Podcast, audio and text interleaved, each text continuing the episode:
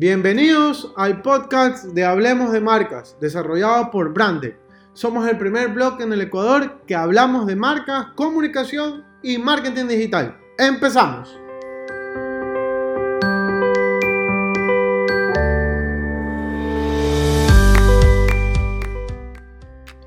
Hola queridos emprendedores, nuevamente un lunes más empezando este nuevo mes con todas las ganas, con todas las energías positivas para que nuestros negocios y nuestro emprendimiento salgan adelante. Quiero agradecerles nuevamente por estar compartiendo este podcast a algún emprendedor que pueda estar interesado de este conocimiento, el cual es totalmente gratuito y me gusta poderlo compartir con personas que puedan lograr sus objetivos que se planifican en la vida. Quiero agradecerles nuevamente a todas las personas que escuchan el podcast, que visitan mi página web, que me mandan correos. Muchas gracias a la gente de Bolivia, a la gente de Perú, a la gente de Colombia. Son muy amables. Eh, realmente jamás pensé llegar a todos esos países y quiero agradecerles nuevamente por su aporte. El día de hoy vamos a hablar acerca de por qué es importante tener competencia en nuestro mercado. Pero antes de hablar de ese tema, quería recomendarles que se puedan registrar a todas las personas que me están escuchando a la semana electoral. Esta semana, particularmente en el Ecuador, vamos a votar, vamos a dar nuestro voto por el próximo presidente de los cuatro años, este 7 de febrero. Entonces, he hecho una pequeña cartelera entre el 2, 3 y 4 de febrero para hablar acerca de esos temas. El 2 de febrero vamos a tener a Eduardo Reynoso para hablarnos acerca de la decisión del voto por parte del elector ecuatoriano. El 3 de febrero vamos a tener a Edgar Jiménez para hablarnos acerca de este anti-branding de las campañas políticas. Y el 4 de febrero vamos a tener a Héctor Galarza para hablarnos acerca de la influencia de las redes sociales para la decisión del voto. Quiero dejar claro que nuestra intención no es influir o dictar algún tipo de votación para un candidato en particular. Nuestra intención es poder analizar el trabajo que han hecho los candidatos acerca de su comunicación para poder definir el voto de los, de los ecuatorianos. Nuestra intención, como siempre, es el análisis acerca de la comunicación que ah, tienen las marcas para poder definir una decisión. Y en este caso, pues vamos a hablar de algo que normalmente no tocamos, pero queríamos ponerlo y exponerlo al grupo de personas en el cual puedan estar interesadas en estos temas. Quiero agradecerles nuevamente a todas las personas que se puedan registrar y nos vemos pues en esa fecha. Y lo único que tienen que hacer para poder participar en estas charlas es registrarse en hablemosdemarcas.com slash semana guion medio electoral ingresan, dejan sus datos porque son totalmente gratuitas. Les va a llegar un correo en donde van a tener el enlace para poder participar en cada una de ellas. Bueno, para empezar el tema de por qué es importante la competencia, yo llego a esta situación porque me doy cuenta que en el país en general, en ciertas categorías existen compañías que ya son dueñas del mercado, o sea, y que son muy difíciles de poder bajar, por así decirlo, o, poder competir, porque realmente ellos están manejando, ellos tienen el sartén por el mango, ¿no? Eh, en otras partes, los que han tenido la oportunidad de viajar, cuando uno va al supermercado no tiene una sola opción de botellas de agua, sino que existen una gran variedad Obviamente, las que tienen un mayor impulso económico en la parte publicitaria tienen un mayor recordación, porque obviamente estás ahí, estás en un país diferente y por ahí buscarás la marca más menos que tú conoces o que has escuchado. Pero acá las limitaciones son bastante fuertes. Y tanto es así que si tú no tienes competencia, se han encargado de crear competencias. Entonces, por ejemplo, si tú eres un supermercado, un gran supermercado, tratas de abarcar, entre comillas, a otro público y creas otra marca que tengan otro tipo de precios, pero que igual está supliendo una necesidad a ese consumidor que tú no puedes llegar. Entonces, una de las cosas que me he dado cuenta durante todo este tiempo es que las marcas mientras no tengan competencia, no hay una exigencia por parte del consumidor. ¿Ok? Si tú no tienes una exigencia por parte del consumidor, ¿cómo puede ser mejor? Y ahí me vas a decir tú, emprendedor, pero Mauricio, no puedo ser mejor porque sigo vendiendo, así que soy el bueno. Por supuesto que eres bueno si estás vendiendo, pero ¿qué, pasa cuando llega la competencia? ¿Qué pasa cuando el mercado se abre y llegan otras marcas que tienen otro, otro tipo de servicio, otro, otro tipo de procesos que te invaden a ti y que tú no sabes cómo poderlos atender? Entonces, ¿cuál es el motivo o el objetivo de este podcast? Que ustedes tengan procesos claros, que tengan una buena estructura de servicio al cliente, que tengan un excelente producto o servicio que ustedes vayan a exponer, porque de esa manera ustedes siempre van a estar al tope, nunca van a ser una limitación, nunca van a tener algún problema si va a venir una competencia. Es más, ustedes van a agradecer que vengan la competencia, porque ustedes van a mejorar con la competencia. Y hacia allá va este podcast.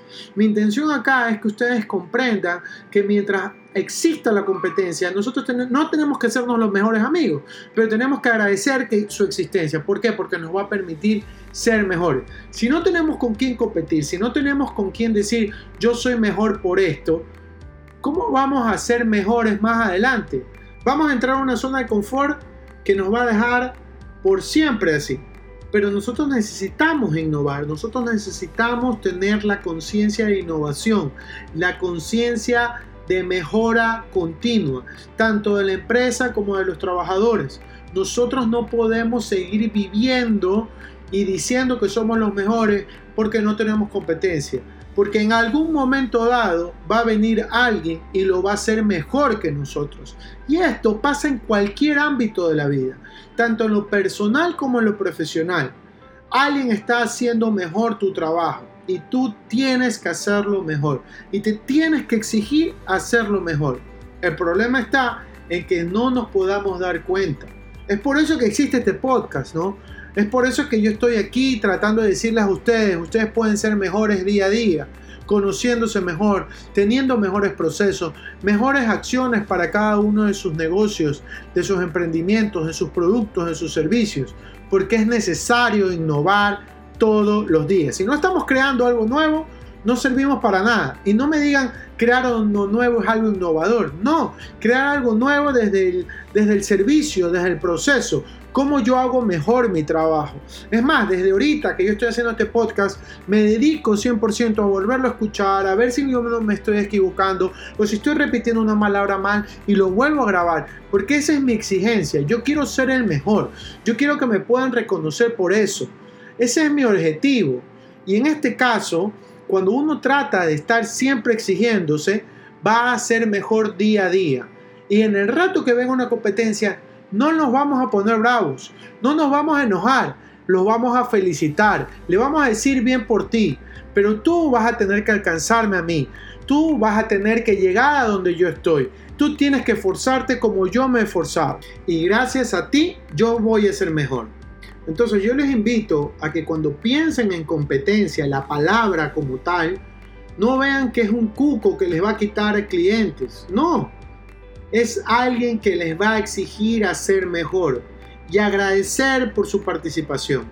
¿Ustedes creen que yo estaría molesto porque existen grandes compañías que gestionan branding, grandes profesionales que gestionan el branding, tanto en el Ecuador como a nivel mundial?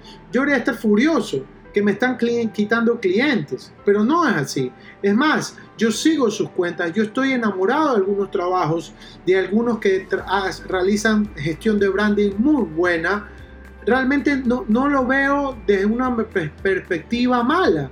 Lo veo desde que gracias a ellos voy a tratar de yo mejorar y tratar de alcanzarlos porque quizás yo no tengo un nombre, quizás yo no tengo un reconocimiento, quizás yo no tenga otros factores que ellos sí tienen. Y así a su vez yo tengo cosas que ellos no tienen. Entonces, por ahí deberíamos arrancar. Yo creo que eso eh, para todos los emprendedores, profesionales, eh, todos, desde, desde, que trabajamos con nuestros compañeros de trabajo que quizás lo hagan mejor, no deberíamos verlo mal. Esa no es la perspectiva. La perspectiva es verlo bien. ¿Cómo yo puedo hacerlo mejor que como él lo está haciendo? Entonces, ese es el enfoque que nosotros deberíamos tener en cuanto a lo que tiene que ver con competencia. Y es más, yo aquí, en este tema, quiero recordarles un poco el tema del enfoque de la competencia de la perspectiva de Potter. Entonces, ¿qué es lo que nos dice Michael Porter? Porter ya en 1979, él estaba hablando de cinco fuerzas que intervienen en este sector basado en el mercado que en su momento analizó. El primero obviamente tenía que ver con los competidores directos, obviamente las personas o las empresas que hacen lo mismo que yo estoy ofreciendo, ¿no? El segundo tiene que ver con los clientes. Y ustedes van a decir, Mauricio, pero ¿cómo pueden ser competencia mis clientes? Pues bueno, déjenme decirles que en algún momento yo he ido a comer un helado y yo me gusta el helado digo, mm, sería bueno que quizás me ponga una heladería. Y trabajas para conseguir eso y te pones la heladería que es muy parecida a la que tú consumías. O sea, eso existe. No deberíamos sorprendernos. Es más, nosotros tenemos centros comerciales, eh, supermercados y demás, y cosas que en algún momento yo veo en esos lugares, yo como cliente me parece que sería interesante en la zona donde yo vivo y quizás yo lo pueda poner.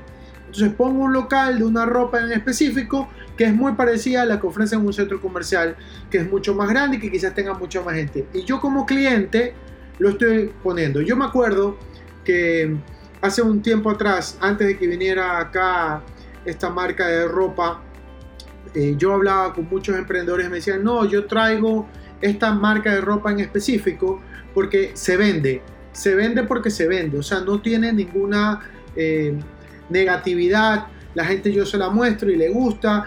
Y, obviamente, o sea, yo estando en otro país, adquiero el producto y lo traigo, y si en estos momentos ninguna marca lo está vendiendo, pues yo soy el único, excelente. Pero eso quiere decir que yo como cliente que me, trajo, me atrajo un producto en específico un servicio, yo lo quiero replicar. Entonces también un cliente puede llegar a ser un competidor. Y también el tema de los proveedores, como tercer parámetro. El proveedor, el que te ayuda con la tele, el que te ayuda con el modelo, lo que sea, él también puede llegar a ser una competencia tuya. ¿Por qué? Porque te está prohibiendo del producto o del servicio que tú estás ofreciendo. Entonces también tienes que tener en consideración esas empresas que fabrican o que maquilan, ¿ok?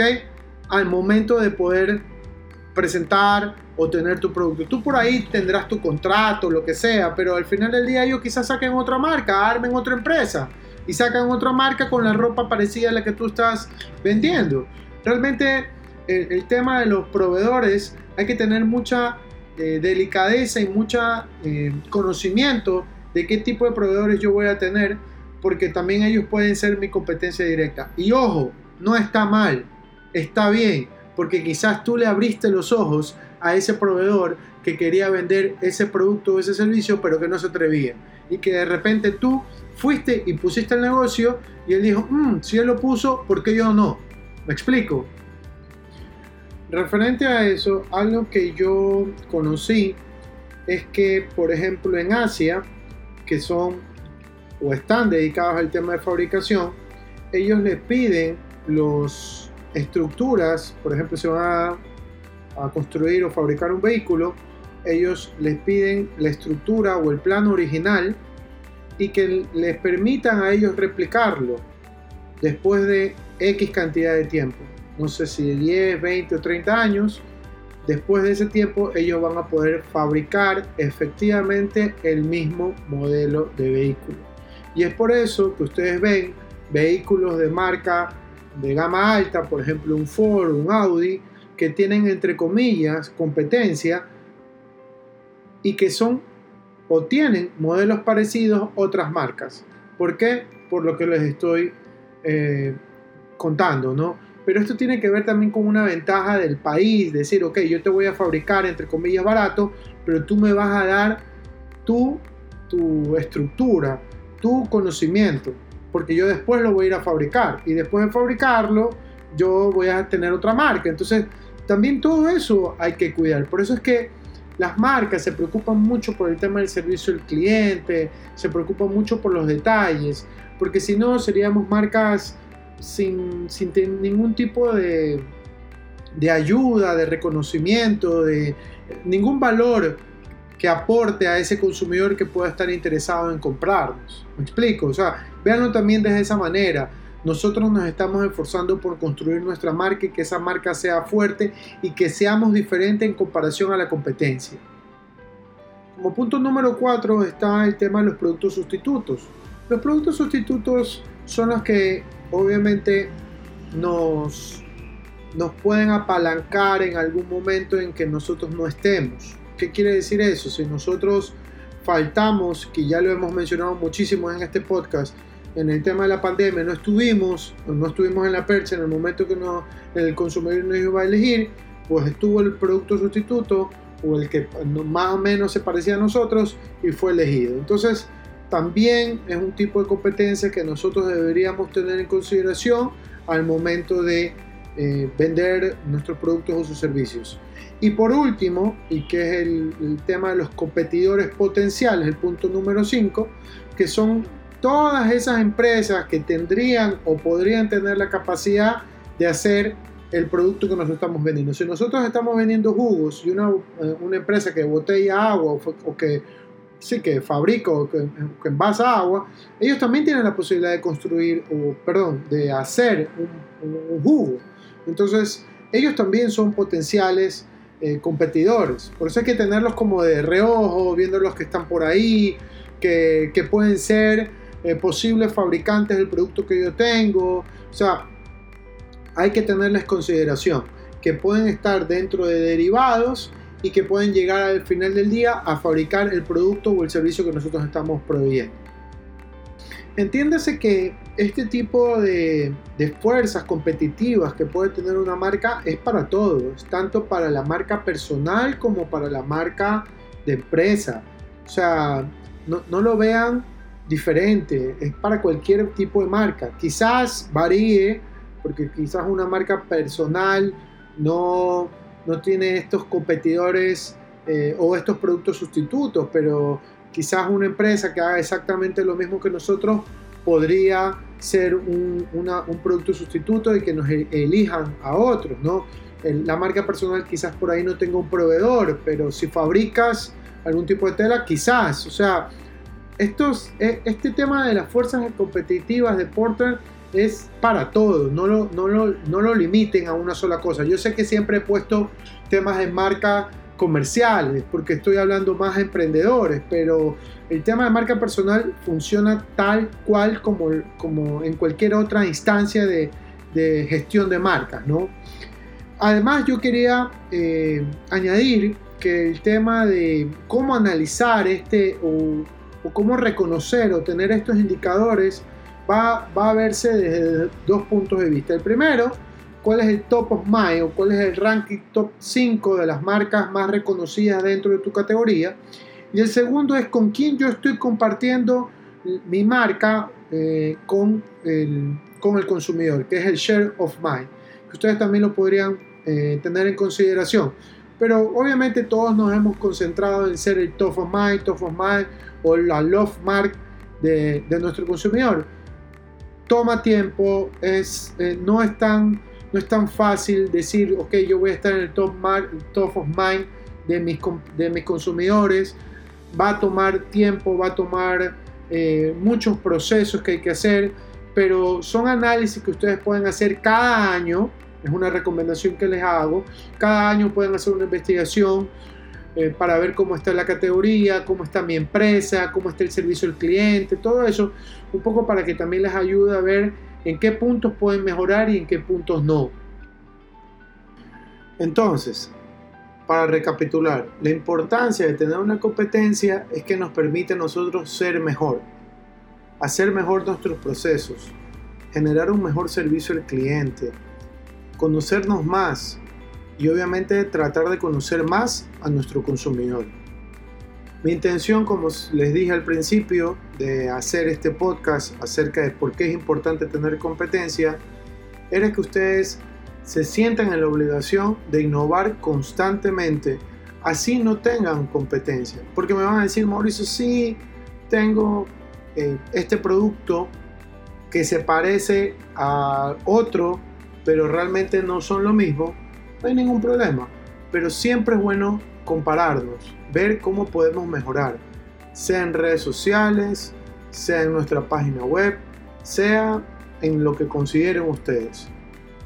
Agradecerles nuevamente la oportunidad de tener en este espacio con ustedes, compartir este tiempo, este, este corto tiempo con ustedes e invitarlos a que visiten mi página web hablemosdemarcas.com, que puedan seguirme en mis redes sociales de Brandex, su guion bajo branding, y que me puedan enviar un correo electrónico si desean conversar a hola arroba Deseándoles siempre los éxitos que ustedes se merecen y recordándoles que nunca dejen de innovar. Nos vemos.